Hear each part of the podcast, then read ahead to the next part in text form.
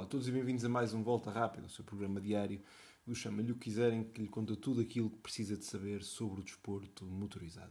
No programa de hoje, olhar para a sexta-feira de uh, Grande Prémio da Áustria de Fórmula 1, uma sexta-feira diferente, porque este está a ser um Grande Prémio diferente, fruto da corrida de sprint este sábado, ou seja, a corrida de sprint de amanhã.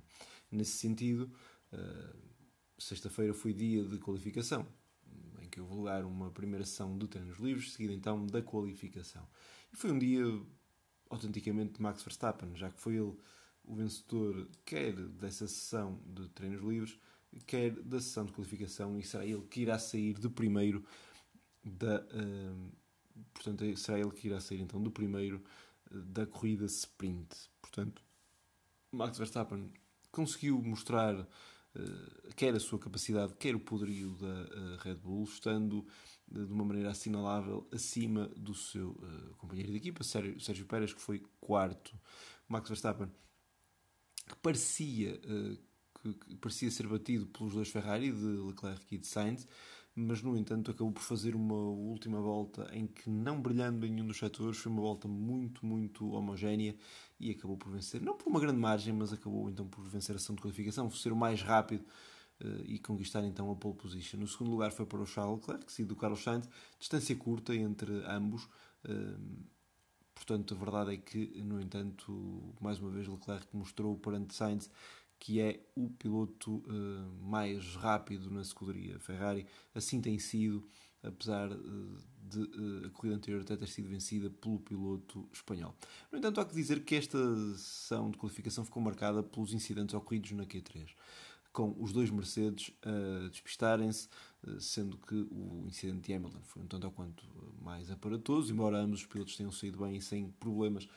Notava-se que o Mercedes estava rápido, George Russell já tinha sido terceiro na sessão de treinos livres, com Hamilton em quinto, e Hamilton claramente sentia, ele uh, pressentia que podia fazer algo de, de, de, bom, e como tal arriscou, e esse risco acabou por não pagar dividendos e trouxe-lhe sim um dissabor, acabou por ficar com o décimo tempo, já que antes não tinha cumprido nenhuma volta lançada, tendo abortado as suas tentativas. No caso de George Russell, sim, conseguiu fazer um, um, tempo, e até um tempo não muito longe do tempo de Checo Pérez, e ficou então com o quinto lugar.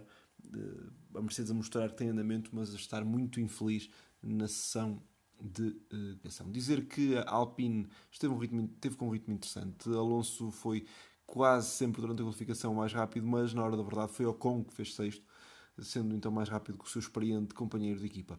E entre eles, entre o sexto e nono lugar, estão os sétimo e oitavos, que foram respectivamente Kevin Magnussen e Mick Schumacher, a Asa mostrar que está bem, eh, que está rápida, e uh, Mick Schumacher a conseguir acompanhar bem o ritmo de Kevin Magnussen naquilo que parece ser uma melhoria de forma que acompanha uma tendência já vinda do Grande Prémio de Inglaterra, já da, própria, da, da Grande Prémio da Grã-Bretanha, aliás, na pista de Silverstone de referir que uh, as grandes desilusões, na minha perspectiva, foram a McLaren e a Aston Martin, uh, na medida em que a Aston Martin continua sem uh, melhorar nas sessões de qualificação e mais uma vez Stroll e Vettel ficaram logo na primeira, na primeira sessão, portanto na, na Q1, na primeira fase da qualificação.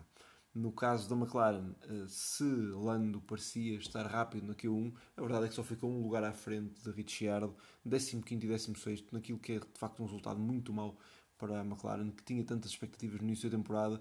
Começou mal, pareceu melhorar e agora de facto parece estar no fundo de um poço. De referir também que uh, a, a AlphaTauri teve os seus dois pilotos na Q2, Gasly por muito pouco não chegou à Q3, no entanto também não está com o ritmo por além. No caso da Williams, mais uma vez, eh, Albon a superar Latifi, uh, Silverstone foi a exceção, isto é a regra, com o uh, 12 de Albon e o 19 de Latifi.